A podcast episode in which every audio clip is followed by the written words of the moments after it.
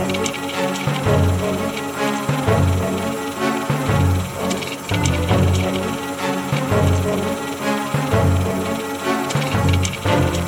Hallo und herzlich willkommen zu Anno. dem Podcast über aktuelle Forschung aus der Geschichtswissenschaft. Mein Name ist Philipp Jansen und ich begrüße alle zur 27. Folge. 1927 wurde per Gesetz die Reichsanstalt für Arbeitsvermittlung und Arbeitslosenversicherung geschaffen. Damit hatten versicherte Arbeitslose zum ersten Mal überhaupt einen Anspruch auf Unterstützung. Unter den Nationalsozialisten erfuhr die Reichsanstalt eine Wandlung ihrer Aufgaben sowie Handlungsfelder und Handlungsweisen. Und zu diesem Thema begrüße ich ganz herzlich Henry Marx. Hallo.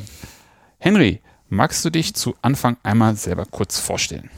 Ja, ähm, mein Name ist Henry Marx, wie ja schon gesagt wurde. Ich habe in Berlin und Madrid Geschichte, Spanisch und Erziehungswissenschaften studiert und habe eben, wie Philipp es gerade gesagt hat, eine Studie geschrieben über die Arbeitsverwaltung, also Reichsanstalt für Arbeitsvermittlung und Arbeitslosenversicherung ist der Behördenname. Wenn man halt noch die untergeordneten Landesarbeitsämter und Arbeitsämter dazu nimmt, spreche ich persönlich von Arbeitsverwaltung.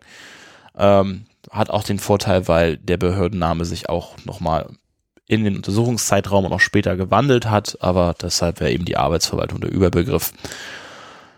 Ja, so viel erstmal dazu. Wie bist du eigentlich zu deinem Projekt gekommen? Ich war grundsätzlich auf der Suche nach einem Projekt und habe mich im Studium und auch in meinem Abschlussarbeiten viel mit dem Thema Arbeit und Zwangsarbeit im Nationalsozialismus beschäftigt.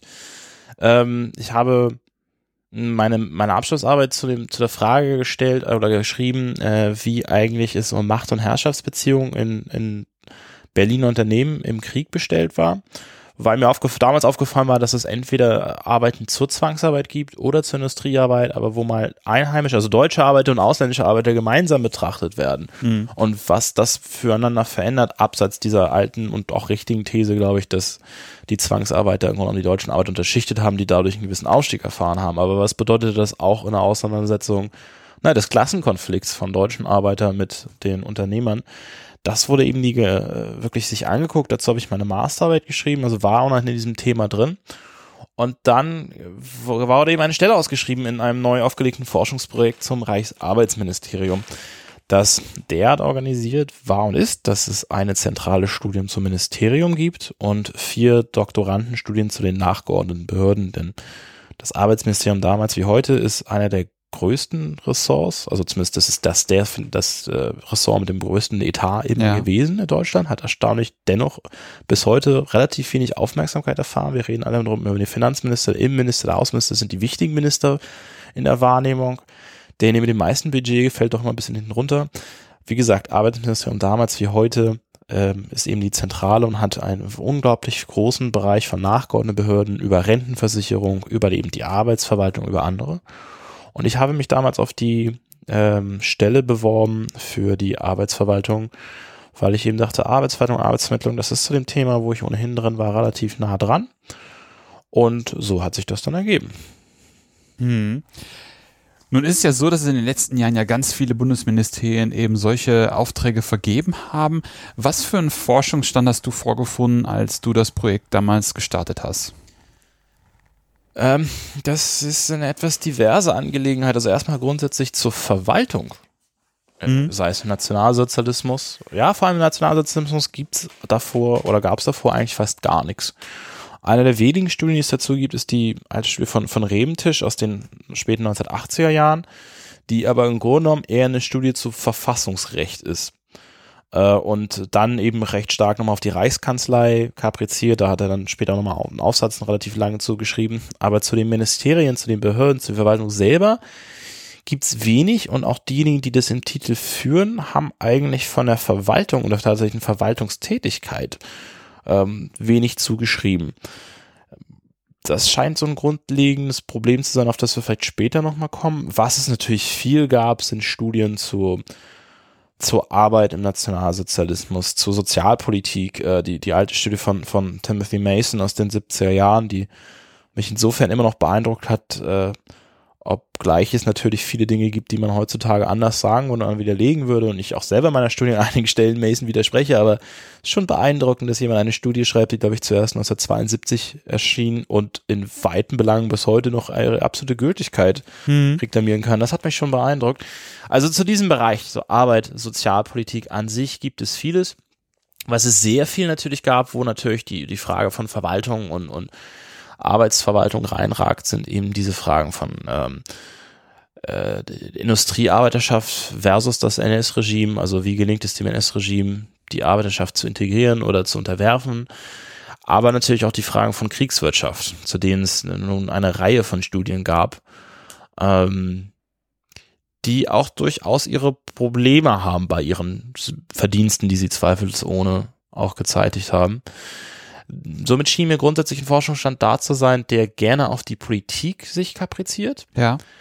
Aber tatsächlich Verwaltungstätigkeit entweder als uninteressant abtut oder aus dem Blick, aus der grundlegenden dominanten Polykratie-These heraus auch dort als chaotisch, ineffizient, widersprüchlich schildert, ohne sich die Praxis anzugucken.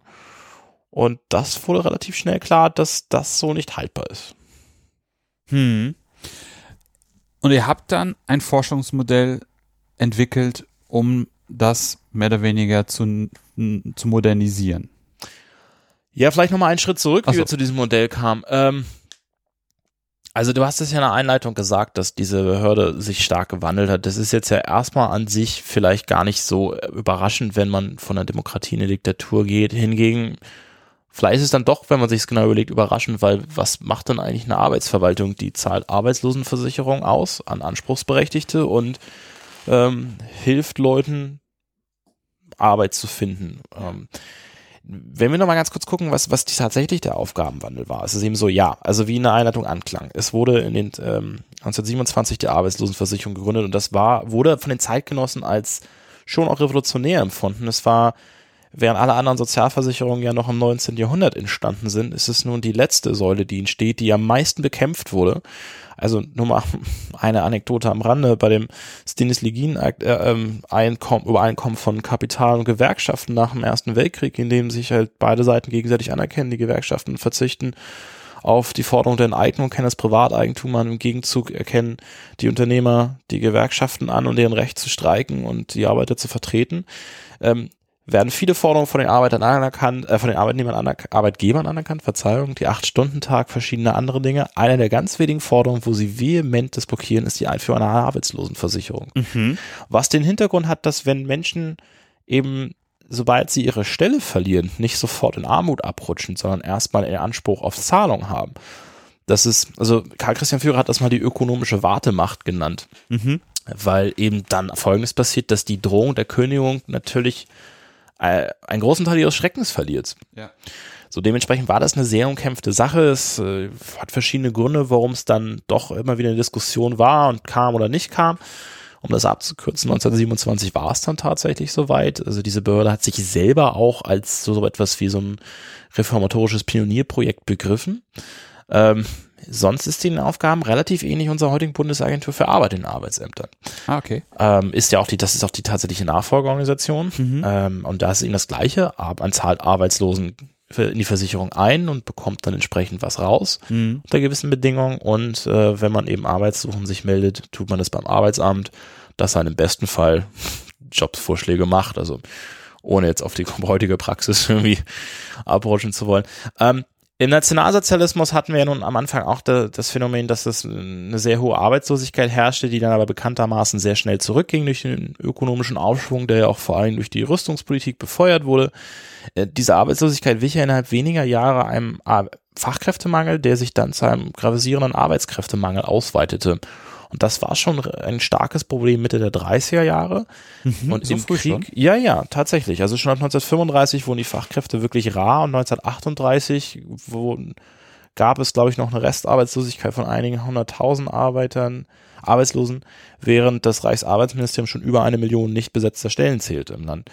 Ähm, und dann im Krieg wird das natürlich nochmal wahnsinnig beschleunigt, dadurch, dass einfach Millionen von Männern ähm, in die Front einberufen worden sind, äh, weil es gleichzeitig auch noch so ist, dass noch ein zweiter Trend, das verstärkt, also dass das äh, aufgrund dieser Arbeitslosigkeitserfahrung äh, und der Krisenerfahrung in Weimarer Republik gerade eher die jüngeren Arbeiter, die ab den 1930er Jahren in die Betriebe stehen, als Facharbeiter ausgebildet werden Unternehmen, die etwas älter und weniger sind, aber es sind genau diejenigen, die eben halt auch wehrdienstfähig sind. Ja, genau. Die gleichzeitig die Wehrmacht aber auch braucht, weil es eine modernere Armee geworden ist, die motorisierte Einheiten hat, die eben auch ihre Fachkräfte braucht. Richtig, ja. Also ist sowieso nicht nur, sind gerade Fachkräfte unglaublich umkämpft und rar. Mhm. Arbeitskräfte allgemein werden immer rarer und man kann wirklich sagen, dass neben dem Devisenproblem, neben dem Rohstoffproblem, das Arbeitskräfteproblem immer eins der zentralen ökonomischen Probleme des Regimes war und sicherlich ab 1942 das zentrale. Mhm. So, die, was, das Regime stand vor der Frage, wie können wir die Rüstung weiterhin am Laufen halten, wenn wir die nötigen Fachkräfte dafür hinziehen müssen. Mhm. Ähm, eine marktkonforme Lösung wäre ja gewesen, einfach Löhne in diesen Branchen zu erhöhen. Mhm. Äh, hätte nur die Aufrüstung, die ohnehin schon kaum zu bezahlen war, noch teurer gemacht. Dementsprechend hat sich das Regime für einen anderen Weg entschieden, und zwar sukzessive die Arbeitnehmerfreizügigkeit zu entfernen bis zu dem Punkt, dass tatsächlich an einem Zeitpunkt jede Kündigung, jede Einstellung nur noch mit Erlaubnis des Arbeitsamts möglich war und eben den Arbeitsämtern oder Arbeitsverwaltung insgesamt äh, die Aufgabe zu übertragen, Leute nicht nur zu vermitteln, die freiwillig suchen, sondern die gesamte Bevölkerung im deutschen Machtbereich zu erfassen, zu Mhm. registrieren, nach ihren Kenntnissen zu sortieren und an die gewünschten Arbeitsplätze zu verfrachten, notfalls per, per äh, Befehl. Ähm, also Dienstverpflichtung ist dann das, das, der dazugehörige administrative Begriff. Mhm. Und das ist auch das, was diese Verwaltung dann getan hat. Also diese Verwaltung, die als äh, in ihrem Selbstverständnis als Reformpionierprojekt begonnen hat, als sozialpolitisches Reformprojekt, äh, weniger als nur 10, 12 Jahre später und also im Zweiten Weltkrieg dann komplett, organisiert die einen Arbeitsmarkt mit 60 Millionen Menschen mehr und schiebt die nach den Rüstungsbedürfnissen des Regimes durch die Gegend. Und das ist natürlich ein Wahnsinnswandel, wenn man sich das Ja, überlegt. Auf jeden Fall, ja. Das Interessante ist, dass es die gleichen Leute sind, die es machen. Also natürlich baut diese Behörde Personal auf und äh, zu Beginn der Diktatur wird auch ein äh, substanzieller Teil des Personals entfernt, aber es sind alles untere Chargen. Also vielleicht mal Arbeitsamtsleiter, sonst aber gerne noch darunter. Die Führungsebene bleibt komplett im Amt. Und das hat eben die Frage für mich aufgeworfen, wie funktioniert das eigentlich, so ein Wandel? Was macht das mit so einer Organisation? Ja. So, und die zweite Frage, die jetzt zusammenhing, war natürlich dann auch gleich, wenn diese Aufgabe ist, dass sie halt nun, weiß ich, die gesuchten Fachkräfte oder auch nicht Fachkräfte, irgendwann, irgendwann geht es ja wirklich nur noch darum, jemand zu finden, überhaupt eine Maschine bedienen kann. Äh, wenn man dabei entscheiden soll, wo sind denn diese Leute? Wo können wir sie hernehmen? Wo fehlen sie weniger? Wo sind sie dringender gebraucht? Gleichzeitig, wer von denen sollte lieber davon kämpfen und wer sollte lieber Landwirt oder Industriearbeiter sein? Wird ja auch zei- gleichzeitig klar, dass so eine Verwaltung, die sowas leisten soll, einen unglaublich großen Bestand an Wissen sich erarbeiten muss Mhm. und auch versuchen muss, dieses Wissen zu administrieren. Wie Mhm. macht man das? Also das war dann so die Ausgangsfrage meiner Studie. Wie, wie wandelt sich diese Behörde und was hat das für, für Rückwirkungen auf diese Organisation? Jetzt nach diesem etwas längeren Bogen komme ich auf deine Eingangsfrage zurück zu sagen, wie, was hat das eigentlich für ein Ja. Forschungsmodell benötigt? Und ähm, deswegen war mir relativ schnell klar, dass meine Studie, man hätte ja verschiedene Dinge daraus machen können, eigentlich eine Organisationsstudie wird. Okay. Und äh, zeitgleich, als mir das so, also als diese Gedanken so entstanden, erschien eben die Studie von Stefan Kühl, ganz normale Organisation. Ähm, für diejenigen, die sie nicht kennen, also viele werden sie kennen, ähm, was, was Stefan Kühl da macht, ist, er nimmt sich das Polizeibataillons, Reserve, Polizeireservebataillons 101 aus Hamburg an, das äh, berüchtigte Berühmtheit erlangt hat, dadurch, dass es eben massiv in den Holocaust in Polen verstrickt war. Und ähm, eins der best dokumentiertesten Fälle ist äh, mit der Daniel Goldhagen-Studie und, und ähm, der Studie Ordinary Man, also eben auch schon von der Geschichtswissenschaft sehr gut aufgearbeitet wurde. Und was Stefan Kühl macht, ist zu sagen, so, das sind alles wichtige Studien. Ich zeige euch jetzt aber, was ein Soziologe dazu beitragen kann. Also gar nicht um zu sagen, das ist Unsinn, was die Historiker machen, aber um auch in so einen produktiven Austausch einzutreten. Und da wurde ich natürlich hellhörig, weil eben zwei Dinge drin war. Erstens Organisation, zweitens, naja, eben dieser interdisziplinäre Austausch, an dem ich persönlich sowieso immer schon interessiert war, weil, ja, gewissen Fable für, für Soziologie persönlich. Ähm, so, de, de, diese Studie habe ich gelesen, habe sie für sehr interessant gefunden, äh, befunden, war aber relativ schnell der Meinung, dass das, was in dieser Studie an sich drinsteht, so interessant es ist, ich nicht eins zu eins auf meinen Bereich übersetzen kann, sondern ähm, entsprechend eben mir mehr angeguckt habe, wo dann Kühl, Stefan Kühl theoretisch eigentlich herkommt. Und so kam ich dazu, mich mit Stefan Kühl theoretischen Grundlagen zu beschäftigen, der wiederum selber auf dem Frühwerk von Niklas Luhmann aufbaut, also nicht auf der Systemtheorie, sondern das, was Luhmann davor gemacht hat. Und als ich dann noch entdeckte, dass äh, Niklas Luhmann, was mir gar nicht bewusst war, tatsächlich ursprünglich Verwaltungswissenschaftler war und auch in der deutschen Verwaltung gearbeitet hat und sein Frühwerk über Organisationen geschrieben hat und ihm die deutsche Verwaltung vor Augen dabei stand. Mhm. Da hatte ich dann mein theoretisches Rüstwerk gefunden. ähm, glückliche Fügung war noch, dass zwei meiner Kolleginnen, Sören Eden und Ulrike Schulz, aus dem gleichen Projekt eben ähnliche Fragen umtrieben und sich äh, für die gleichen Fragestellen interessierten und wir damit eine kleine Gruppe von drei Leuten wurden, die sich eben für unterschiedliche Themen, unterschiedliche Studien eben mit dem gleichen theoretischen Rüstwerk beschäftigten. Mhm. Und ähm, dementsprechend kamen wir zu diesem Ansatz. Gut, jetzt haben wir über die Genese gesprochen, wie ihr da hingekommen seid, aber wie, wie guckt, wie habt ihr euch dann, jetzt vielleicht als letzte Theorie, theoretische äh, Voranmerkung, wie habt ihr euch das angeguckt, um dann jetzt in deinem konkreten Fall die Reichsarbeitsanstalt oder Reichsanstalt dann das zu operationalisieren?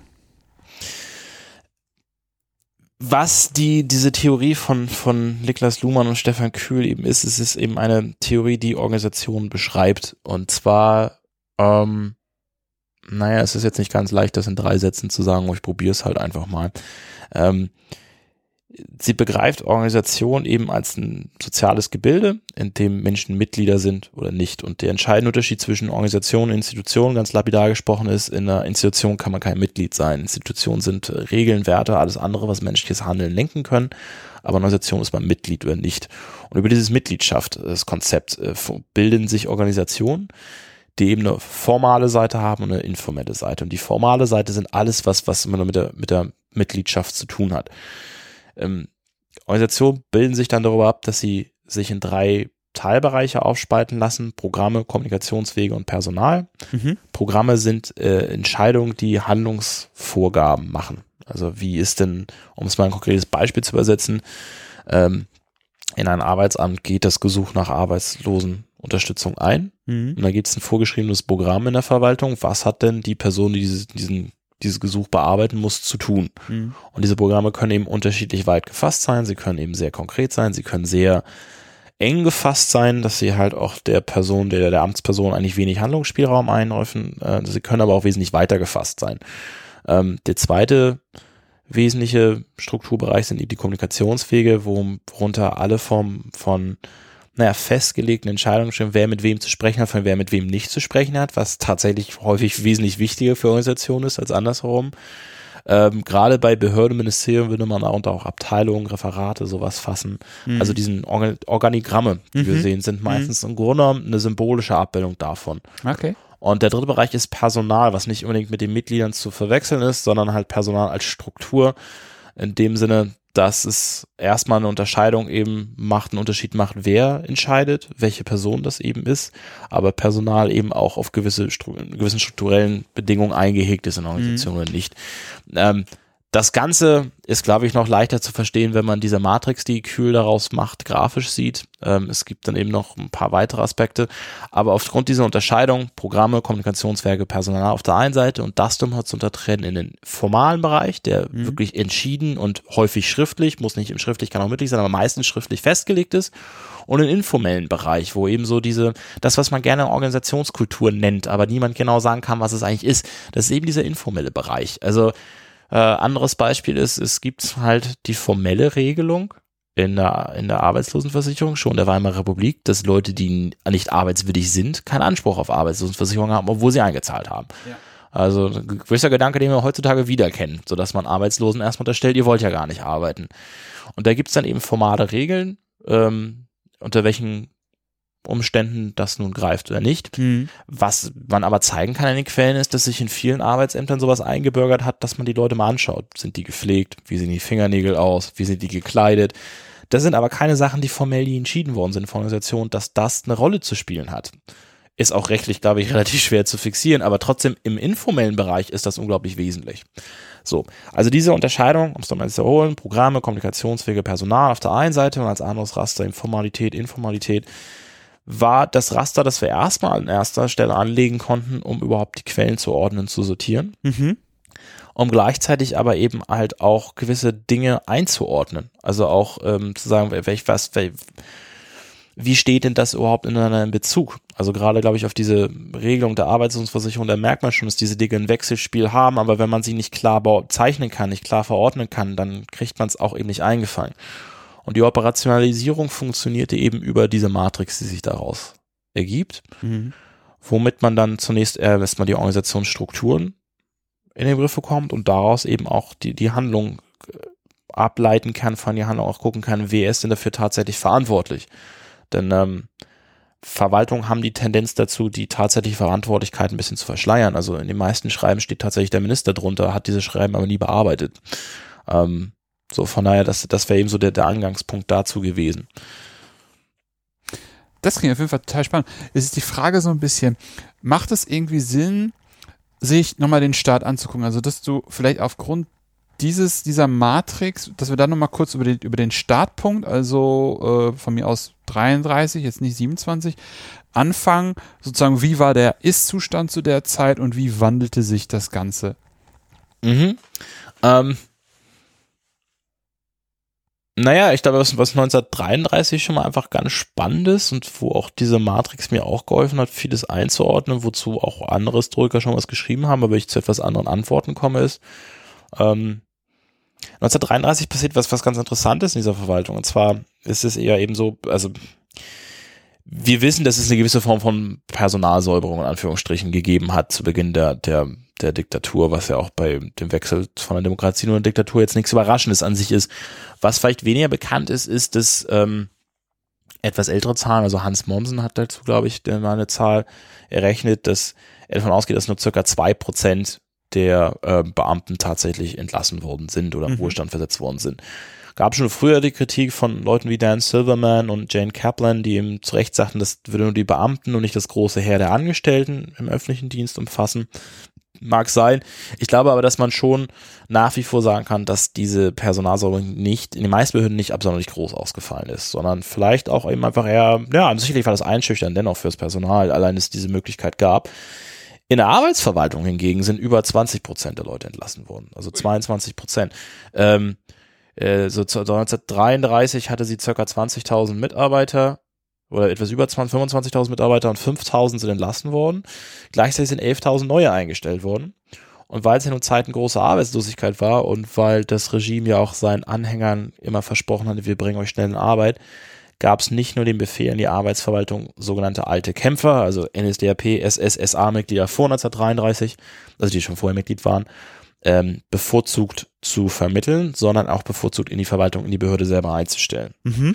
Also haben wir das Phänomen 1933, dass erstmal eine große Zahl von Leuten entlassen wird, gerade auf der unteren Ebene, und sehr viel neues Personal reinströmt und von denen halt circa die Hälfte tatsächlich sich um alte Kämpfer handelt. Mhm. Darunter waren sicherlich auch qualifizierte Leute, aber viele Leute waren es eben nicht. Also deren einzelne Qualifikation war eben, dass sie der NSDAP rechtzeitig beigetreten waren. Das interessante Phänomen ist nun aber, dass halt in dieser Umbruchphase, dieser Phase, die auch gerade von einigen Teilen des neuen Regimes als revolutionäre Phase empfunden oder Mhm. stilisiert wurde, sich viele Leute dieses Personals eben nicht daran hielten, was ihnen die Amtsführung eben sagt Aha. und ähm, auch so auch sehr ideologisch an die Sache ging. Also zum Beispiel sagen wir, es ging um Schwarzarbeit oder oder Bekämpfung sogenanntes Doppelverdienertums. Also es ist die Idee, dass ne, klassische Rollenbilder, Frau hat zu Hause zu sein, Mann hat zu arbeiten und das würde sonst die Arbeitslosigkeit befördern. Wie geht man dagegen vor, dass eben die Arbeitsverwaltung gerade zur Bekämpfung von Schwarzarbeit ihre klassischen Methoden hatte? Und wir dann eben dieses neue Personal da haben, die eben eher aus der Ideologie der, der, ne, des Sozialismus der Tat kommen und der ganzen, diese ganzen Verherrlichung von Tat und nicht lange reden, ständig irgendwelche Razzien organisieren mit der SA und anderen zusammen, irgendwelche Unternehmen aufsuchen, äh, nur halt unglaublich unerfolgreich damit sind, weil, naja, sie relativ schnell merken, das ist ja schön und gut, wenn man Unternehmen stirbt, aber dadurch weiß man immer noch nicht, wer dort schwarz arbeitet und wer nicht schwarz dort arbeitet. So. Mhm. Das Problem ist aber nur, dass in dieser Phase ähm, ihnen die Amtschefs, also gerade der Präsident Friedrich Sürbe und andere, auch sagen, dass die das bitte einstellen sollen. Aber bei jedem Brief, den sie schreiben, der zu stark in die Richtung geht, hier Amtshierarchie herzustellen, berufen sich diese Leute alle Heroen der nationalen Erhebung zu sein, beschweren sich bei den Parteistellen, dass sie jetzt hier behandelt werden wie in der Systemzeit und die Partei, gerade die unteren Gliederung, kommt der Verwaltung massiv aufs Dach. Mhm. Und wir sehen diese Phase, dass Ministerium und Behörde massiv eingeschüchtert sind. Gerade eben, weil so viele entlassen werden wahrscheinlich. Also das Spannende ist eigentlich in dieser Phase, wo wir jetzt nochmal auf das Modell dann tatsächlich zurückkommen, Mhm. dass genau diese Dinge, die, wir, die ich beschrieben habe, dann nicht funktionieren. Also die, die formalen Kommunikationswege, die formalen Hierarchien sind für eine Zeit lang außer Kraft gesetzt. So. Ähm, und die Organisationsspitze, also dieses Führungspersonal, hat jetzt ein Riesenproblem. Was sie aber machen, um mit der Zeit lang halt doch wieder so ihre Amtsautorität herzustellen. Also es gibt zwei, drei Dinge, die dazu führen, dass diese Revolte sich aufhebt. Das eine ist, dass die SA entmachtet wird. 1934 ist, glaube ich, ein wichtiger Faktor. Mhm. Äh, dass sowieso auch von anderen Stellen im Regime gegen diese, ne, diese Straßenauswüchse Mhm. der SA zu bisschen zurückgefahren wird. Ähm, das zweite ist sicherlich, dass durch die vermeintlichen oder tatsächlichen Erfolge in der Bekämpfung der Arbeitslosigkeit eben auch dass die Reputation dieser Behörde wieder ein bisschen steigt. Aber es gibt so eine ganz interessante Sache und das ist, glaube ich, etwas, was ich ohne dieses Modell nicht begriffen hätte. Ähm, was die eben tun, ist, dass sie eigentlich, was auch immer diese alten Kämpfer machen wollen, sagen, das dürft ihr schon machen, aber das Spiel muss nur so laufen, dass wir euch das erlauben. Also ganz konkret gesagt, die wollen dann eben Uniform und Orden tragen im Dienst und die wollen die Telefone benutzen für ihre SA-Versammlung, um zu mobilisieren Mhm. und wollen dies und jenes machen und wollen Urlaub bekommen, wenn sie zum Reichsparteitag fahren und das Mhm. ist und jenes. Und die Führungsspitze hat gar nicht die Macht, denen das zu verbieten, Mhm. sondern sagt immer so, das machen wir, aber wir lassen ein Rundschreiben, ein Dekret, dass das jetzt so in Ordnung ist. Und damit lässt man sich auf dieses gegenseitige Spiel ein, dass die zwar ihren Willen bekommen, aber damit jedes Mal irgendwo auch unbewusst anerkennen, dass die eigentliche Entscheidung ja bei der Behörde liegt.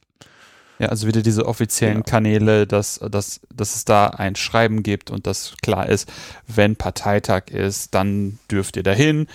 Für eure Parteiveranstaltung dürft ihr auch das Telefon benutzen. Genau. Mhm. Oder genau das. Oder um es halt in den Begrifflichkeiten von Kühl und Luhmann zu sagen, das wird wieder auf eine formale Grundlage gestellt. Es Mhm. wird formalisiert, es wird wieder zu einer Struktur. Mhm.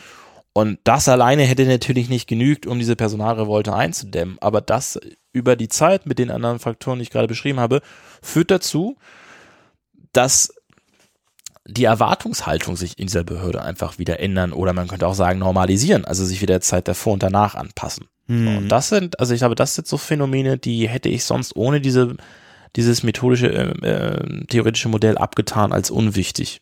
So, oder alberne Verwaltungskram. Aber dass das tatsächlich eine Funktion hat, Mhm. die vielleicht erstmal lapidar erscheint, aber doch, glaube ich, im langfristig äh, Verhalten, Wahrnehmungsweisen, Erwartungen von Leuten, auch vom eigenen Personal massiv prägt, das ist, glaube ich, schon gar nicht so unwichtig.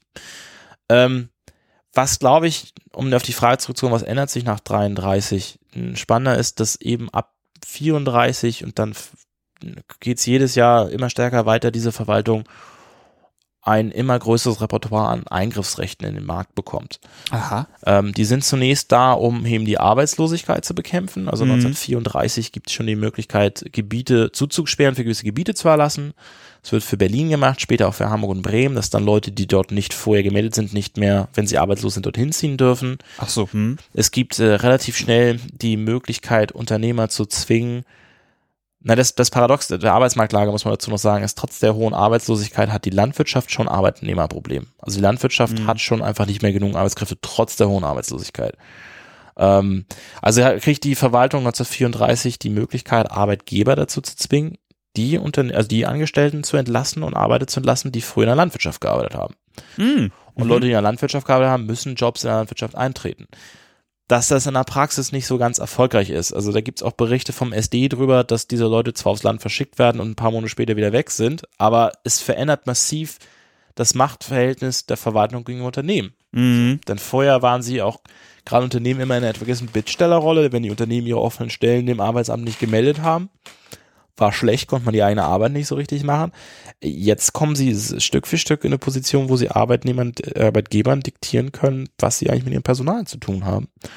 Und das setzt sich fort, also mit verschiedenen Eingriffsrechten. Ich, wir haben es vorhin, glaube ich, ganz kurz gestriffen, dass dann ab 1938 die Möglichkeit besteht, Leute gegen ihren Willen auf jeden Job, jede Dienststelle, jede Stelle in Deutschland zu verpflichten mit der sogenannten Dienstverpflichtung. Mit Kriegsbeginn werden Kündigung und Einstellung, also pflichtig, dass das Arbeitsamt zustimmt. Und ein wesentlicher Schritt, der dann eher diese zweite Komponente, die ich vorhin angesprochen habe, diese Wissensgenerierung anspricht, ist, dass eben 1935 die Arbeitsbücher eingeführt werden. Die Arbeitsbücher galten zunächst für alle Sozialversicherungspflichtigen. Später wurde das auch auf Familienangehörige, also die jetzt in Familienbetrieben mithalfen, gerade in der Landwirtschaft ein Riesenphänomen gewesen. Aber auch Soldaten, also auch Beamte, Soldaten nicht, auch Beamte und später auch auf Zwangsarbeiter ausgeweitet. Und diese Arbeitsbücher hatten im Grunde genommen zwei Funktionen. Ähm, man hat dieses Arbeitsbuch bekommen, das war so eine Art Passdokument, stand Name und Anschrift drin und alle Arbeitgeber, die man je hatte.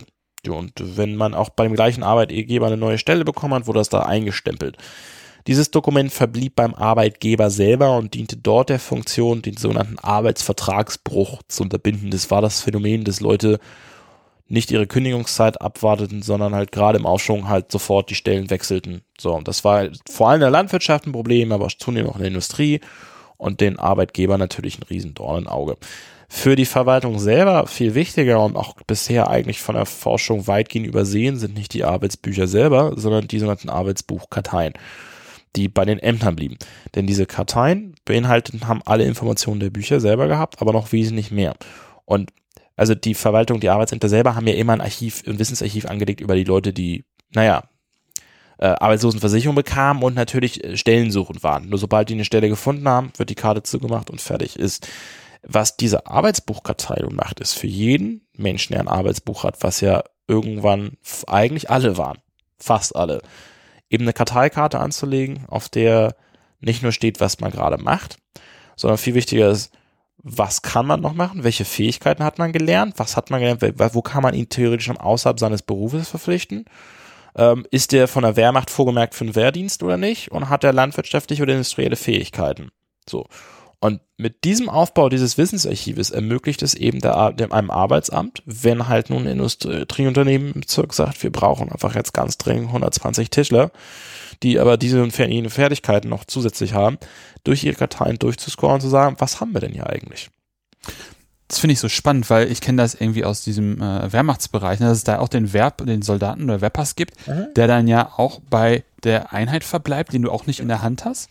Und dann gibt es ja noch diese sogenannte Wehrstammrolle, ähm, die ja gerade zu Zeiten der Reichswehr, also bis 33 oder wann das jetzt genau war, sehr gut geführt worden ist, weil man ja aus diesen aus diesem 100.000 Mann her großenteils dann das Unteroffizierskorps der Wehrmacht ge gebastelt hat. Ne?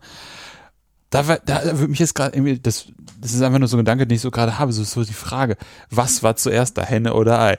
Aber wahrscheinlich waren es dann die, was dann bei der Reichswehr bzw. Wehrmacht dann, dass diese Wehrstammrolle ähm, und ähm, der Wehrpass dann da zuerst waren, vielleicht dann irgendwie da.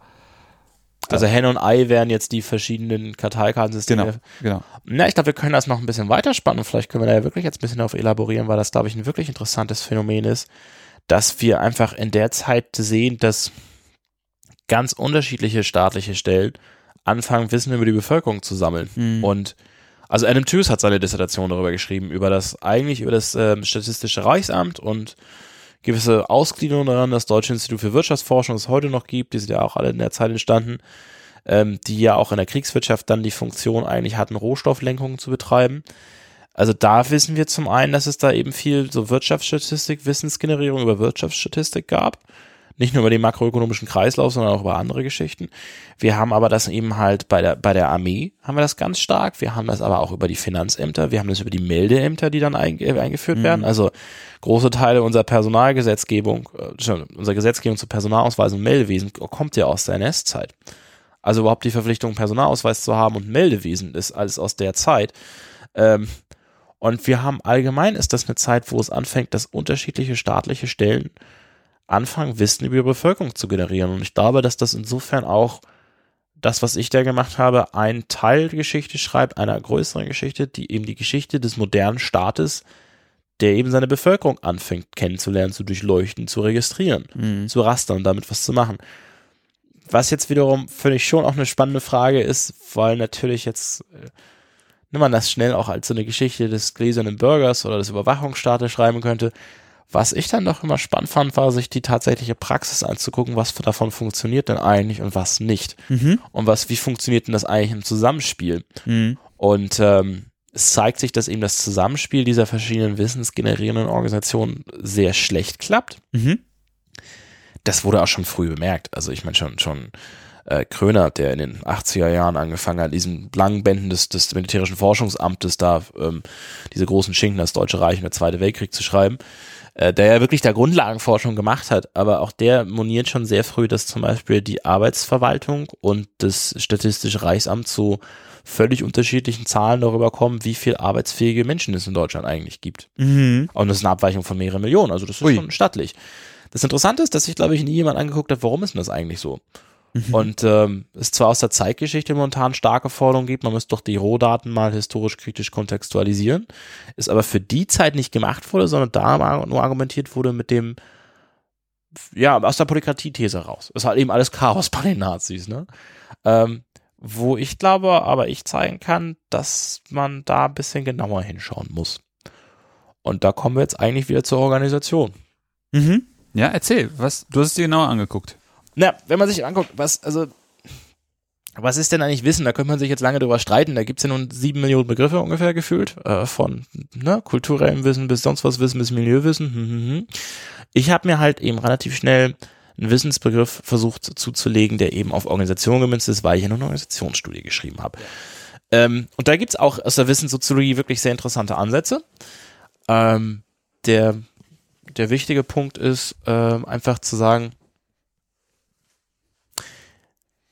ich bin eigentlich auf eine Unterscheidung gefallen, die nicht von mir kommt, die ähm, Wilfried äh, Rudloff zuerst in die Geschichtswissenschaft eingeführt hat, und zwar die Unterscheidung von Daten, Information und Wissen.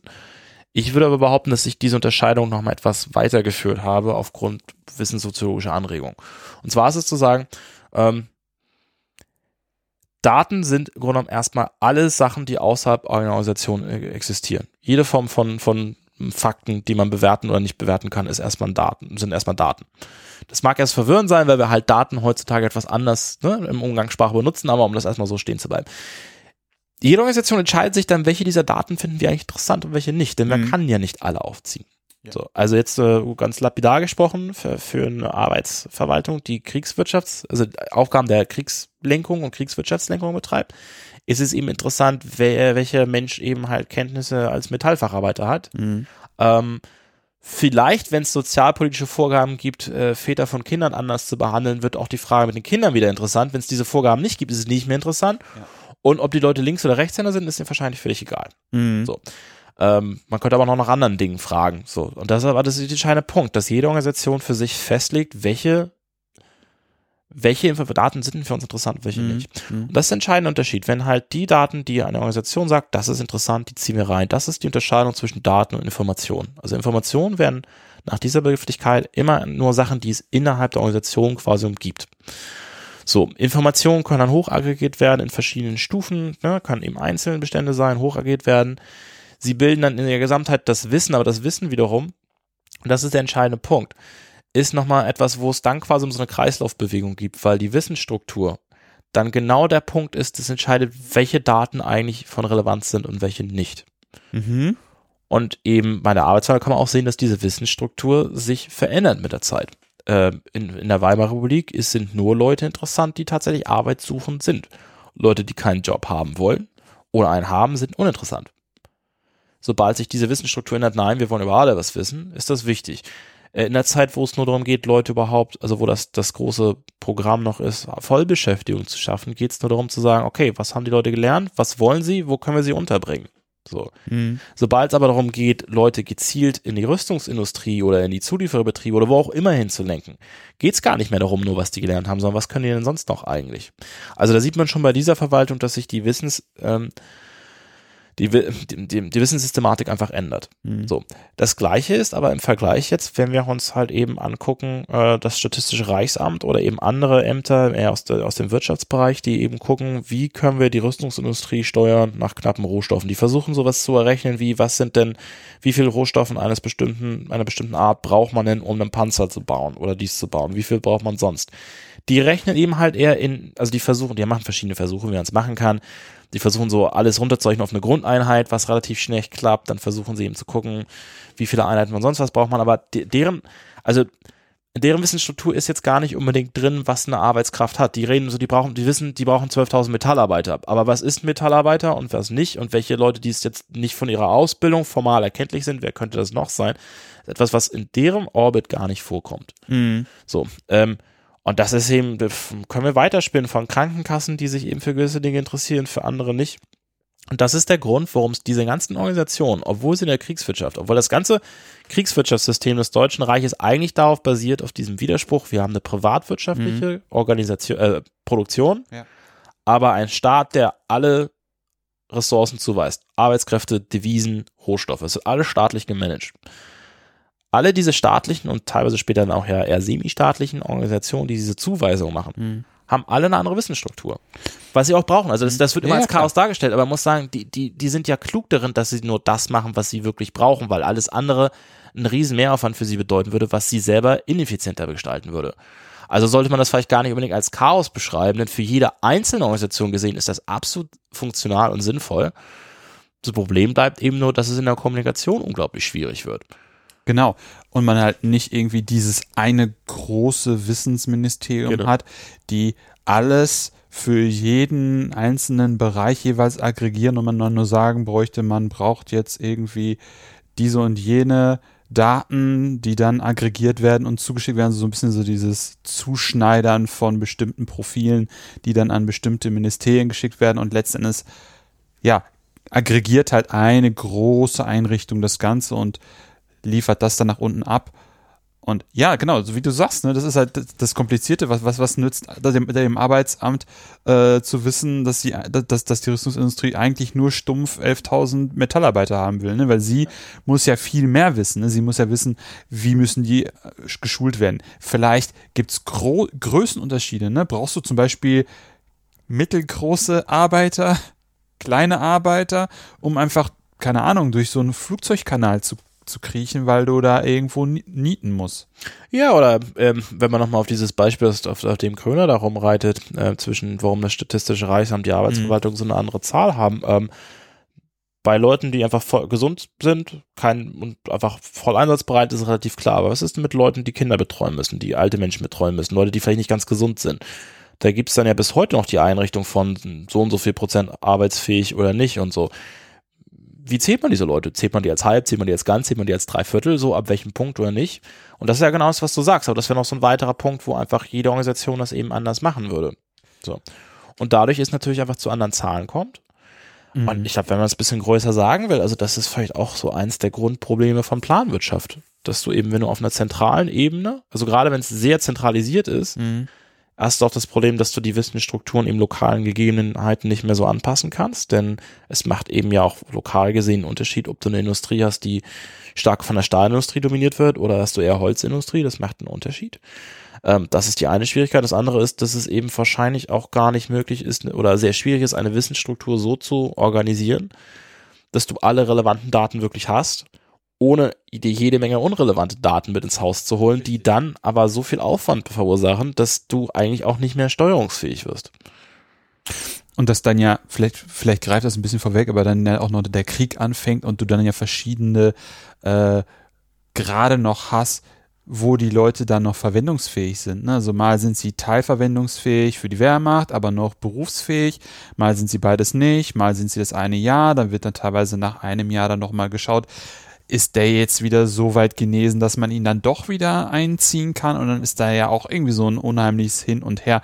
Und wo setzt man ihn dann irgendwie in der Wehrmacht ein? Und wo setzt man ihn dann in der, in der Wirtschaft irgendwie ein? Und macht das nicht viel mehr Sinn, wen anders äh, aus der Wirtschaft zu nehmen, in die Wehrmacht einzuziehen Richtig. und den Menschen an zum Beispiel an einen Bürojob zu setzen?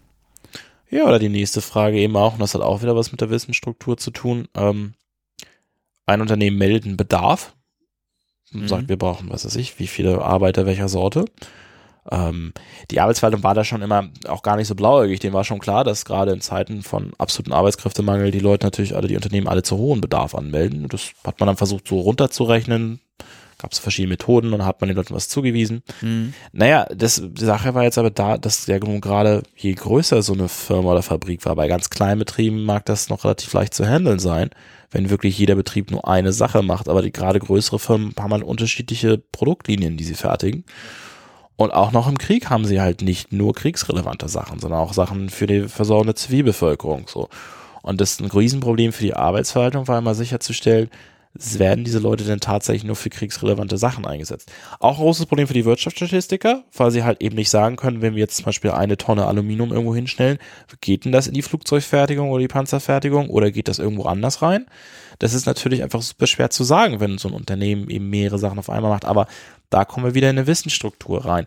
Natürlich hätte, wäre es denkbar gewesen, dass jetzt welche, die Arbeitsverwaltung oder eine andere Behörde sich auch das anschaut und sich von Unternehmen halt Auftragsbücher zeigen lässt und, und Produktionslinien inspiziert, was eben gemacht wird. Nur, das ist ja eine Entscheidung, die erstmal getätigt werden muss. Und ähm, für die Arbeitsverwaltung, da, da hast du, finde ich, völlig zu Recht den Krieg angesprochen, nochmal als Kontext, der ja einfach alles beschleunigt, mhm. gleichzeitig aber eben halt auch Ressourcen im Sinne von Personal einfach frisst. Also klar, die Arbeitsverwaltung baut zwar noch Personal auf, aber das liegt daran, dass sie die besetzten Gebiete dazu kriegen. Also auf das, was sie zu verwalten haben, haben sie dann unterm Strich dann pro Kopf dann noch wiederum weniger sozusagen. Ähm, dass sie halt unter den Bedingungen des Krieges zwar sehr schnell merken, wir wissen nicht genug, was in den Betrieben selber los ist. Mhm. Und wir wüssten, wie wir das hinkriegen könnten, dass wir dazu auch Karteien aufbauen. Und es gibt auch Überlegungen, da Karteien zu aufzubauen es ist unter Bedingungen des Krieges auch nicht möglich und man macht es dann tatsächlich nur für Metallbetriebe, weil die einfach die wichtigsten sind. Für alle anderen lässt man es. Und es bleibt bis 1945 ein ungelöstes Problem.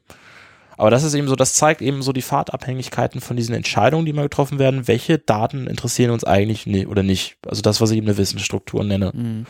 Und ähm, ich glaube, wenn man sich Organisationen danach anguckt, dann sollte man sicherlich trotzdem nicht in den Fehler verfallen, alles da als funktional zu begreifen und alles als effizient so. Äh, da, da gibt's auch Chaos und da gibt's auch Sachen, die nicht funktionieren, das ist völlig klar. Und ich glaube gerade, dass die NS-Forschung bisher sich viel zu sehr darauf gestürzt hat und interessanterweise ist sie darauf gekommen, weil sie das in anderen Bereichen gesehen hat. Sie hat es im politischen Bereich gesehen und da finde ich auch sehr lucide nachgewiesen. Und da, da bleiben die Ergebnisse der, der Polykratie-Forschung auch, finde ich, nach wie vor relevant. Nur werden sie halt häufig auf andere Bereiche außerhalb der politischen Auseinandersetzung, außerhalb des politischen Berlins angewandt, hm. wo sie dann eben halt nicht, ehrlich gesagt, so viel Sinn ergeben. So. Sondern mal ein bisschen, glaube ich, auch einfach dazu gucken sollte, was, was könnten noch Erklärungsgründe sein. Hm. Und ähm, ja, äh, das sind so diese Punkte gewesen, wo sich für mich eben auch stark gezeigt hat, dass sich das doch sehr, für mich sehr fruchtbar war, über so ein organisationstheoretisches Modell zu gehen, weil es eben hilft, Dinge anders einzuordnen. Hm. Wir waren jetzt gerade ungefähr so bis Beginn der wirklich mhm. krassen Aufrüstung, ne, Mitte der 30er, Ende der 30er Jahre. Ähm, wie entwickelt sich das dann haben es gerade auch schon mal ganz leicht gestriffen, wie entwickelt sich das dann einfach kurz vorm Krieg und dann auch im Krieg.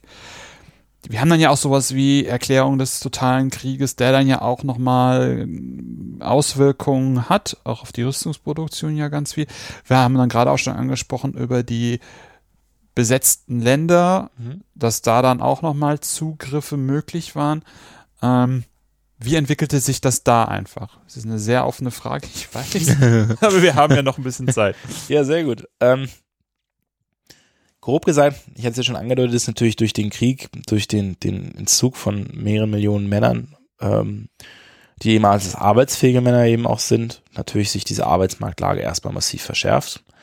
Ähm, gleichzeitig ist es aber eben so, dass die Feldzüge gegen Polen, gegen Frankreich und so ja unerwartet schnell und erfolgreich sind. Ja. Also, dass die ja sehr viel, sehr schnell wieder Leute freisetzen und die, die Strategie des Reiches immer war, sobald es möglich ist, Leute, also Division wieder zu demobilisieren. Und das hat man auch getan. Also starke Demobilisierung nach einem erfolgreichen Feldzug. Mhm. Diese Leute kommen dann ja wieder rein. Äh, gleichzeitig beginnt man aber auch schon ähm, der mit Kriegsgefangenen, also gerade aus Polen, also man setzt sofort 300.000 polnische Kriegsgefangene in der Wirtschaft ein und fängt sehr schnell an, in Polen auch Zivilisten anzuwerben. Das geht auf eine lange Tradition zurück. Also bis heute sind ja nun in Deutschland Landarbeiter aus Osteuropa, werden aktiv angeworben von, von mittlerweile eher privaten Stellen, aber das hat auch vorher schon eine lange Tradition. Weswegen ja, also auch einer der Gründe, warum am Anfang ja tatsächlich viele Polen freiwillig gekommen sind, so bis sie eben gemerkt haben, dass das nun ein rassistisches Regime ist, das sie unmenschlich behandelt, dass diese Freiwilligkeit geht dann ganz schnell zurück.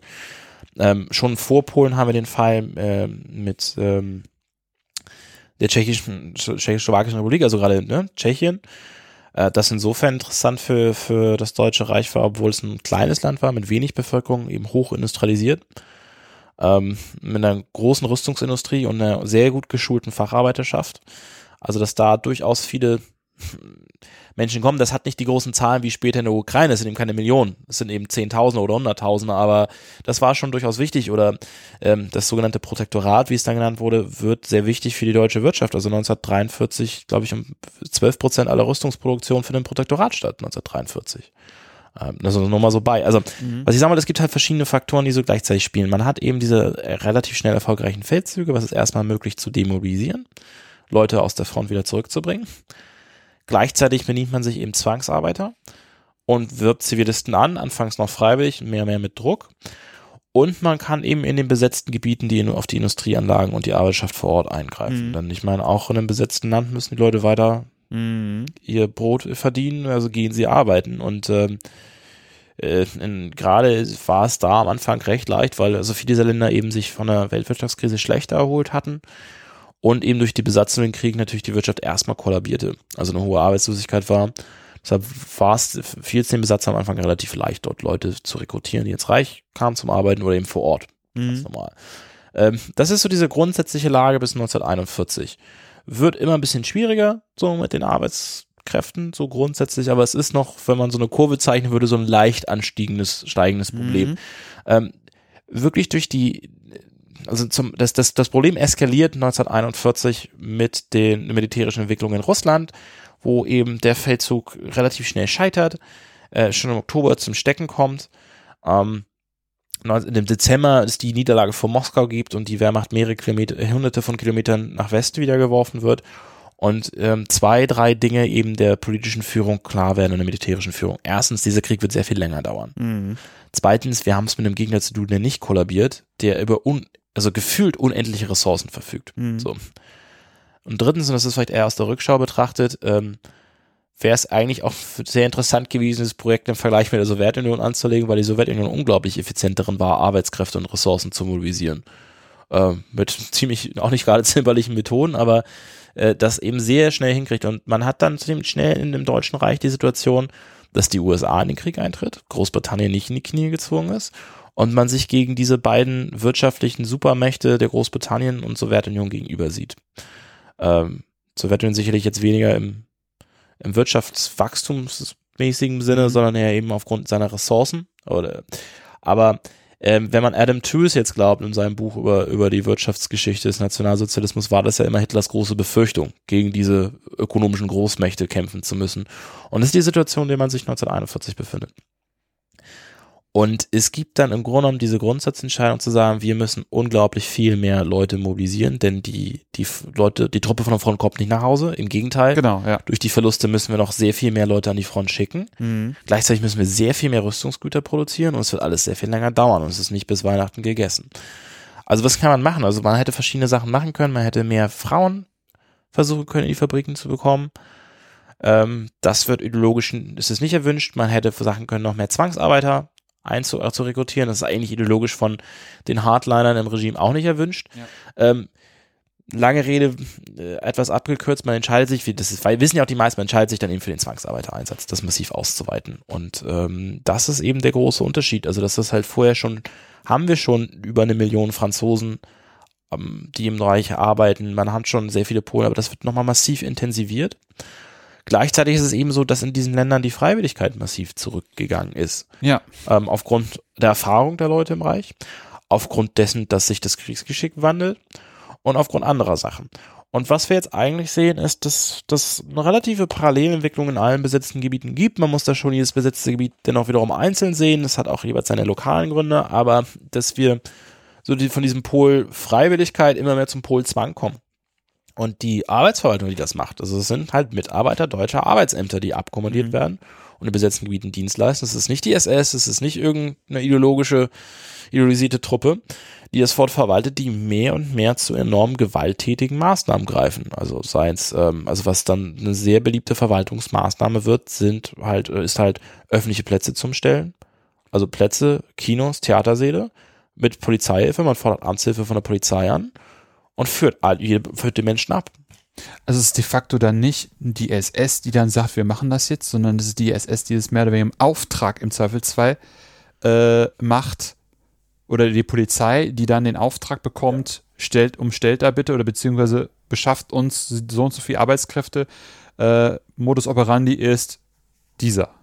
Genau, grundsätzlich ist das absolut richtig. Man muss ein bisschen nach besetztem Gebiet entscheiden und gerade nach Zuständigkeit. Also jetzt gerade, wenn wir uns mal die besetzten Gebiete der Sowjetunion anschauen, haben wir eben ja zivil verwaltete Gebiete, militärisch verwaltete Gebiete. Mhm. So, und das ändert sich mit dem Frontverlauf. Und in den militärisch verwalteten Gebieten finden wir zwar auch Strukturen einer Arbeitsverwaltung, aber wenig überraschend weniger ausgebaut als in den zivil verwalteten. Und in Polen oder dem sogenannten Protektorat ist das natürlich alles viel etablierter. Also das sind auch die beiden besetzten Gebiete, wo von Anfang an also die, die, die rücken wenige Tage nach der Wehrmacht ein und bilden das erste Arbeitsamt in Prag oder in, in, in, in Warschau. So, mhm. das ist wirklich drei Tage nach der Besatzung öffnen die ihre Türen. Ja. Ähm, also finden wir in diesen besetzten Gebieten auch schon eine sehr ausgebaute Arbeitsverwaltung. Es gibt so Fälle in der Ukraine, wo dann tatsächlich die SS vieles macht, also im Auftrag mhm. schon mehr oder weniger des Arbeitsministeriums, das eben die Zahlen auch organisiert oder festlegt meistens auch wiederum in, in Rücksprache oder Anweisung von anderen. Aber abgesehen von einigen wenigen Gebieten in der Ukraine gibt es andere Gebiete in der Ukraine oder halt auch sonst in den sonstigen besetzten Gebieten, da ist es tatsächlich die Arbeitsverwaltung. Das sind das ganz normale deutsche Beamte und Angestellte des öffentlichen Dienstes, die auf die Idee verfallen, man könnte ja einfach mal einen Platz umstellen mit Waffengewalt und die Leute abführen. Und man sieht auch eine gewisse Verrohung. Also ich habe einen Bericht zum Beispiel gefunden von Zwangsarbeitern, die dann aus dem Protektorat äh, ins Reich verschifft werden, wo dann, nicht schon aus Polen ist das, äh, wo dann ein Zwangsarbeiter versucht zu fliehen und ein Polizist erschießt ihn. Und der Arbeitsamtsmitarbeiter den Bericht schreibt, regt sich eigentlich nur darüber auf, dass der Polizist, ein Hilfspolizist ist, betrunken gewesen sei. Und ja, es hätte, die Kugel hätte ja auch einen von uns treffen können. So. Also da okay. sieht man schon, dass, dass diese Tatsache, dass mhm. da ein Mensch ermordet wird, dass das schon überhaupt nicht mehr wirklich thematisiert wird, so, sondern dass was anderes als skandalisiert wird. Mhm. Ähm, es geht mir jetzt auch gar nicht darum, das, das, das so moralisch aufzuladen. Es geht mir einfach darum zu zeigen, dass, also ich habe ja am Anfang, oder du hast es ja selber gesagt in dein, deinem Intro, es ging mir um den Wandel dieser Behörde, es ging mir auch um den Wandel dieser, dieses Personals. Und das sind, also bei diesem Einzelfall weiß ich es nicht, in diesem Einzelfall kann es natürlich auch sein, dass das ein hartgesottener SAler ist, der seinen Weg reinfindet, aber in der Masse, wie das stattgefunden hat, kann es so nicht gewesen sein. Und wir sehen eben, dass Leute, von denen viele in der Weimarer Republik ihren Dienst eingetreten sind, mit einem, mit einem ganz anderen Vorzeichen, im Nationalsozialismus eben ganz andere Dinge mitmachen. Und das ist ja eigentlich auch nicht überraschend, sonst hätte dieses Regime ja nicht funktionieren können. So. Es zeigt aber die enorme Wandlungsfähigkeit von, von Organisationen, von Verwaltung. Und die zeigt sich ja wenige Jahre später ganz normal. Also ich meine, 1945 äh, geht es in die andere Richtung. Und ähm, meine Studie endet mit dem Zitat aus einem Dokument. Ähm, also die Verwaltung hat immer, die Arbeitsverwaltung hat immer so, so ein Prinzip gehabt, dass gewisse Gruppen bevorzugt vermittelt werden sollen. So Irgendwann waren das mal Sozialfälle oder Leute mit vielen Kindern, dann waren es die alten Kämpfer und da, da, da, da. Und dann gibt's halt dieses Dokument von 1945, wo drin steht, dass man doch jetzt bitte bevorzugt die Opfer des nationalsozialistischen Terrorregimes Bezug äh, vermitteln solle.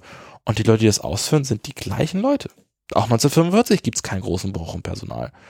Und was das einfach zeigt, ist, dass Verwaltung sich halt sehr leicht umprogrammieren lassen für A, unterschiedliche Programme, für unterschiedliche Ziele, aber auch für unterschiedliche Regime. Und sonst hätte der Übergang von der Republik zur Diktatur nicht so schnell funktionieren können.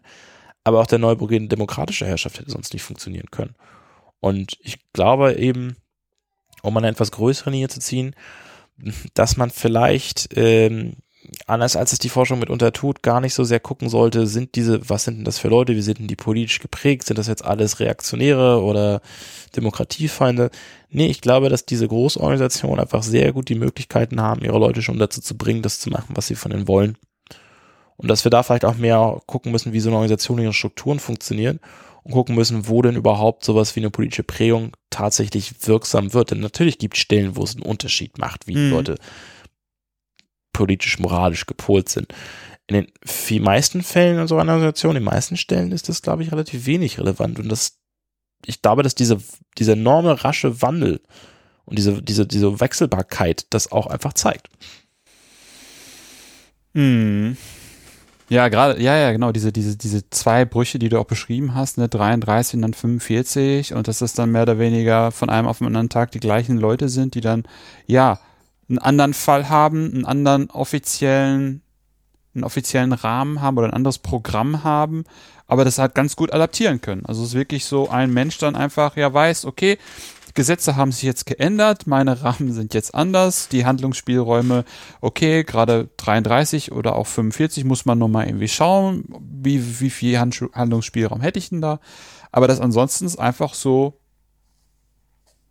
der, also einfach normal ist, ne? Also, dass man einfach Rahmen, dass das Beamte, Verwaltungsangestellte Rahmen bekommen, die ändern sich auch.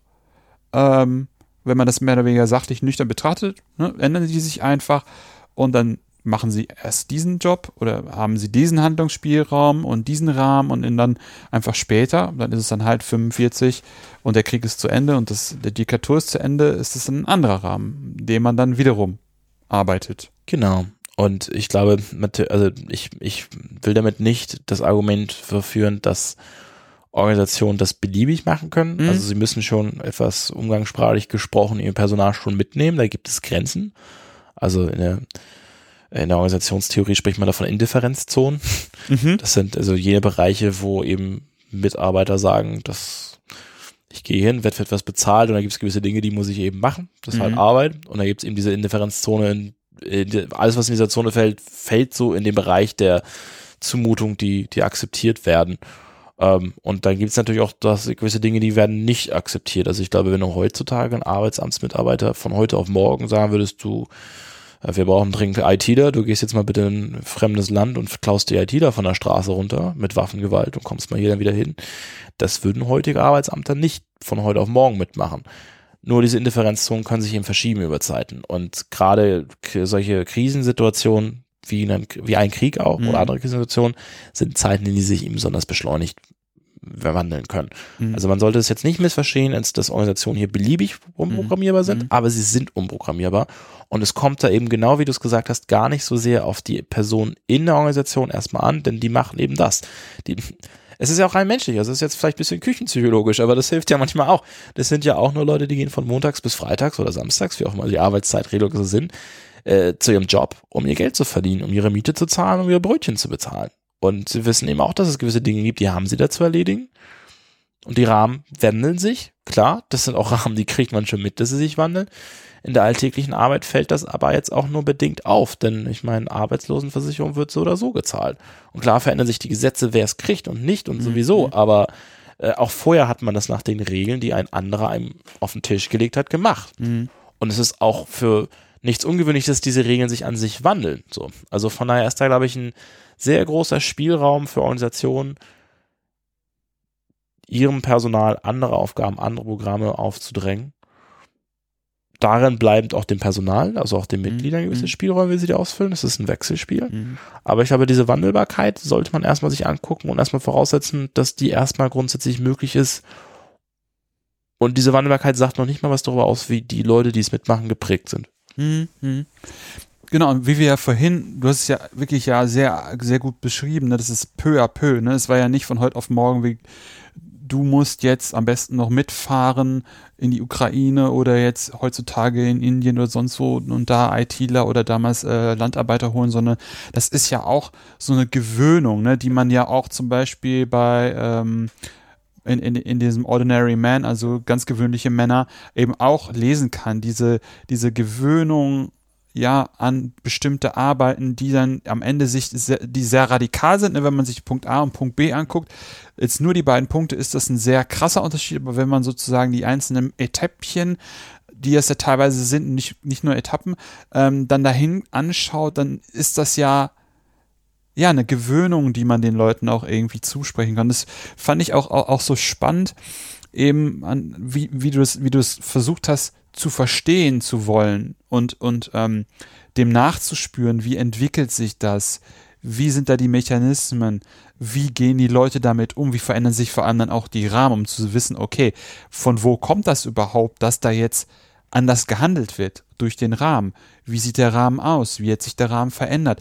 Hat der überhaupt funktioniert, wie ja bei der Wissensgenerierung, ne? sozusagen, was ist die Idee und was ist das Ergebnis? Das fand ich ähm, fand ich, fand ich, fand ich sehr, finde ich sehr stark in dem Pro Projekt auf jeden Fall. Ja, vielen Dank. ähm, wenn du jetzt nicht, nichts mehr hättest, was dir noch total unter den Fingern brennen würde. Na, vielleicht nochmal ein ganz kurzes Abschlussplädoyer für Bitte. über die Geschichtswissenschaft im Allgemeinen und die NS-Forschung im Besonderen. Ich habe es ja schon ein paar Mal angedeutet, dass ich eine gewisse Unzufriedenheit damit empfinde, dass gerade in der NS-Forschung aus dem Befund der Polykratie-These oder der etwas neueren Kolleur der neuen Staatlichkeit, wo adäquate Ergebnisse über die politischen Auseinandersetzungen politischer Akteure gefunden werden, eben auf andere Bereiche dieses Regimes eins zu eins extrapoliert werden, ohne den gesonderten Kontext, den gesonderten Forschungsbereich zu beachten. Hm. Ich glaube, dass wir einfach da mehr Sorgfalt walten lassen müssen. Dass wir mehr zuallererst auch begriffliche Bestimmungen machen müssen. Mein Gefühl ist, dass die Geschichtswissenschaft momentan sehr lapidar, sehr lax mit Begriffen umgeht. Wir haben eigentlich häufig eher Begriffskaskaden, hinter denen sich aber eigentlich nichts versteckt, aber theoretisch gesicherte oder empirisch belegte Begriffe werden sehr wenig verwandt. Also nochmal ein Beispiel. Ähm, die Unterscheidung zwischen Organisation und Institution ist etwas, was für Soziologen vollkommen klar ist, für die meisten Historiker nicht. Das ist auch, meinetwegen muss nicht jeder Historiker das wissen, aber jemand, der sich mit Institutionen, Organisationsgeschichte beschäftigt, schon. Ähm, das ist nicht nur einfach irgendwie eine, eine, eine Wortklauberei, sondern ich glaube einfach, dass das Problem ist, dass wir sonst Ergebnisse nicht mehr vergleichbar halten können. Dass wenn wir halt nicht mit Begriffen sauberer umgehen und uns auch vielleicht selber mehr zwingen, nochmal zu, für sich selber zu lernen, sich selber zuzugeben, dass man vielleicht auch nach Studium und Promotion und bei anderen Fällen auch nach Habilitation und langer Forschungskarriere nicht jeden Begriff wirklich weiß und versteht. Wenn wir das noch nicht tun, werden Forschungsarbeiten nicht mehr vergleichbar. Denn sobald sich der empirische Rahmen stark wandelt, ist es ja nur noch über die Begrifflichkeiten, dass wir über die Begriffe, dass wir überhaupt einen Bezug zueinander herstellen können. Mhm. So, ähm, das ist etwas, woran es, glaube ich, ein bisschen mangelt. Das zweite ist, glaube ich, dass wir ein bisschen dazu in der Geschichtswissenschaft tendieren, allgemein in der S-Forschung wieder nochmal besonders, wir wollen halt gerne spektakuläre Ergebnisse. Na klar, das ist natürlich klasse für ein Buch, wenn man irgendwas Spektakuläres rausfordert. Das ist ja auch verständlich. Nur in diesem Bedürfnis, was Spektakuläres zu machen, scheint mir manchmal, dass doch Dinge moralisiert werden, spektakulär, also auch ein Spektakel aus Dingen gemacht sind, die keine sind. Und das sieht man besonders stark bei der Verwaltung. Also Verwaltung ist halt per se jetzt erstmal kein Thema, das die Leute vom, Hocker reißt. So, es ist kein Publikumsmagnet. So, es mhm. gilt als langweilig, als dröger, als langsam und was wir sonst noch alles so an typischen Topoi über die Bürokratiekrieg so kennen.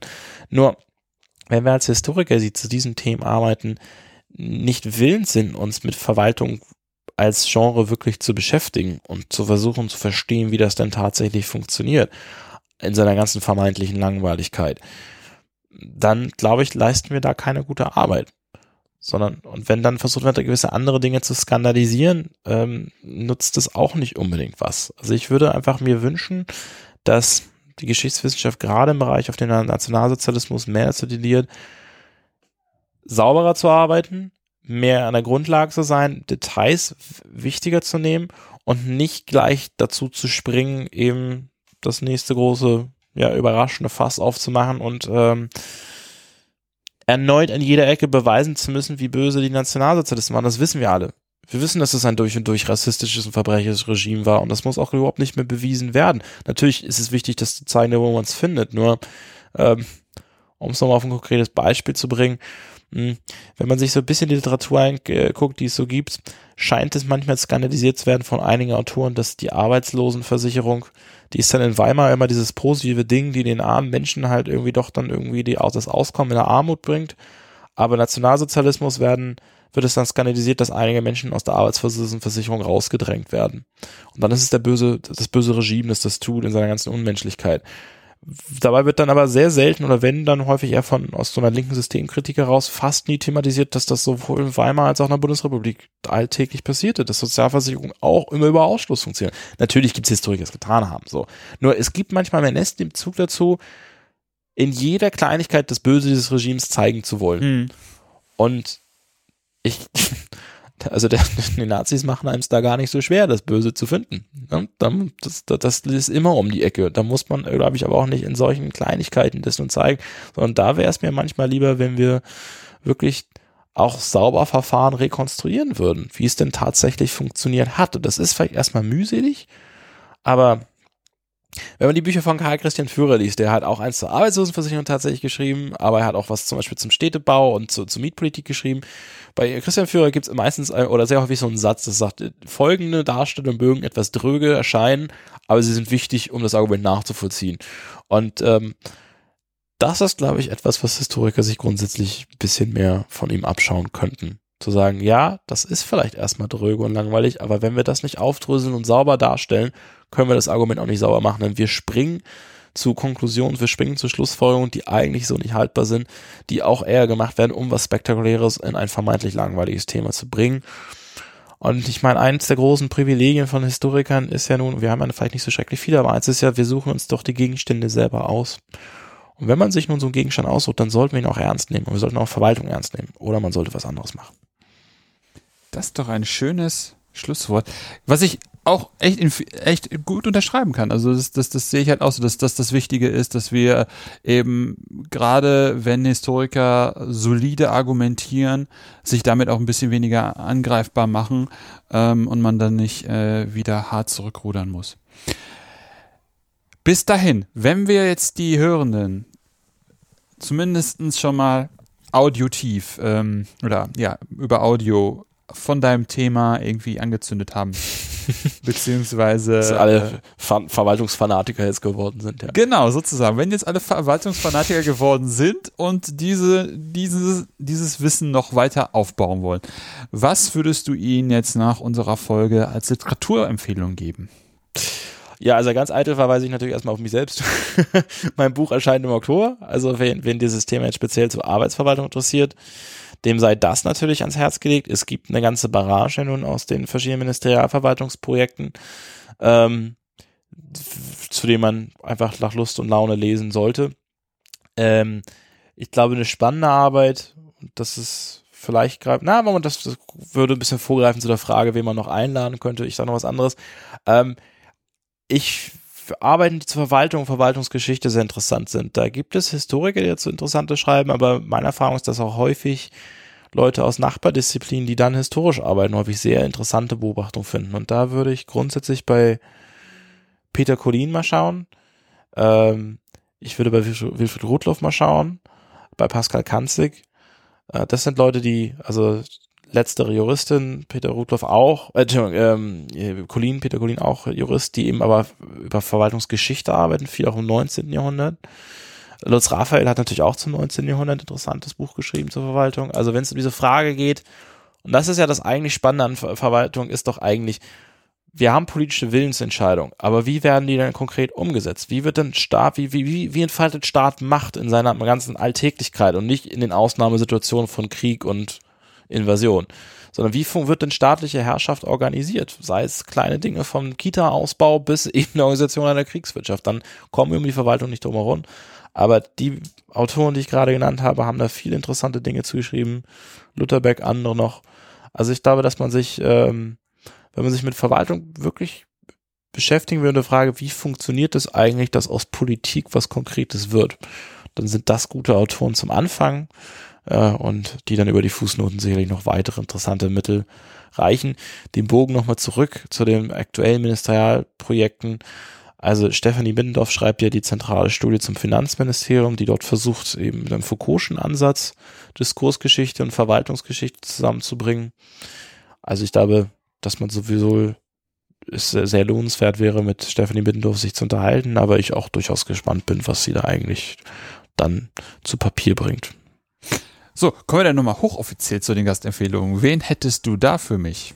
Ja, Stephanie Biddendorf habe ich ja schon gerade gesagt. Ne? Ähm, das wäre so jetzt sehr naheliegend zur Verwaltungsgeschichte und Ministerialgeschichte. Ähm, Wenn es nochmal um diese Wissensgeschichte geht, also ähm, Stefan Boberg arbeitet aktuell zur Volkskartei. Ähm, die Volkskartei ist ein Projekt gewesen de, des, de, der Innenbehörden, der Polizeibehörden und der, der SS, mhm. eben also du hast es ja von Jahren gesprochen, dass ne, du hast es als die Henne und das Ei bezeichnet, was war zuerst es und wir sind ja dazu gekommen zu sein, dass es eben ganz unterschiedliche Stellen im Staat gibt, die Wissen über die Bevölkerung äh, sammeln. Diese benannten Behörden versuchen das eben auch, also mit der sogenannten Volkskartei äh, die gesamte Bevölkerung zu erfassen. Da natürlich äh, stark, ähm, starken rassistischen Impetus, dass man eben genau rausfinden will, wer ist denn jetzt hier eigentlich vermeintlicher Arier oder eben nicht äh, und Jude oder andere verfolgte Gruppen. Ähm, dieses Projekt versandet im Grunde. Also die, die bekommen es nie wirklich ganz zustande, gerade im Krieg nicht. Die haben so verschiedene andere Projekte, die man stattdessen dann sucht. Ähm, da wäre Henne und Ei recht leicht zu beantworten, weil die sich tatsächlich sehr stark bei der Arbeitsbuchkartei bedienen als Grundlage. Aber Stefan Boberg forscht aktuell zu, denn das Einzige, was es bisher dazu gibt, ist das alte Buch von Götz Ali und Karl-Heinz Roth aus den 1980er Jahren, die ihr Buch aber sehr stark äh, in der damaligen politischen Auseinandersetzung um die Volkszählung in den 80er Jahren geschrieben haben und ähm, so sehe diesen Werfführen der, der grundlegende böse Überwachungsstaat, mhm. äh, so gut das Buch sonst ist, aber die, die eben auch zur Volkskartei da eben doch eine sehr starke Blickrichtung, Narrative haben. Und Stefan da, glaube ich, versucht so ein bisschen eben, ja, genau wie wir gerade sagten, da wird er etwas weniger aufgeregt, sich Sachen anzugucken. Vielleicht ist es ja auch einfach ein Vorteil, wenn Dinge länger her sind irgendwann, dass dann die Aufregung sich auch etwas legen darf. Trotz aktueller politischer Entwicklung, na, mal schauen. Aber, also von daher würde ich sagen, mit Stefan Boberg das wäre vielleicht auch nochmal spannend, weil das dann auch nochmal an diese Wissenssache irgendwie anknüpft. Dann weniger an Verwaltung, aber mehr an die mhm. Wissensgenerierung. Nee, es klingt beides total super, weil das ja mehr die Pfeiler sind, über die wir heute sehr viel genau. äh, gesprochen haben. Ja, vielen herzlichen Dank, Henry, dass du da warst. Danke das für die war, Einladung. Ähm, ja, sehr gerne. Es war super spannend. Ähm, wieder viel gelernt. Ich hoffe, die Hörer auch. Ähm, ja, das war es für heute bei Anno Punkt Punkt. Wenn es euch gefallen hat, dann empfehlt den Podcast gerne weiter. Wenn ihr den Podcast auch unterstützen wollt, findet ihr auf der Webseite einen Spendenbutton zu PayPal. Wenn ihr selber forscht und über euer Projekt sprechen wollt, kontaktiert mich gerne per Mail oder Twitter. Ansonsten hören wir uns bald wieder. In diesem Sinne, auf bald und tschüss.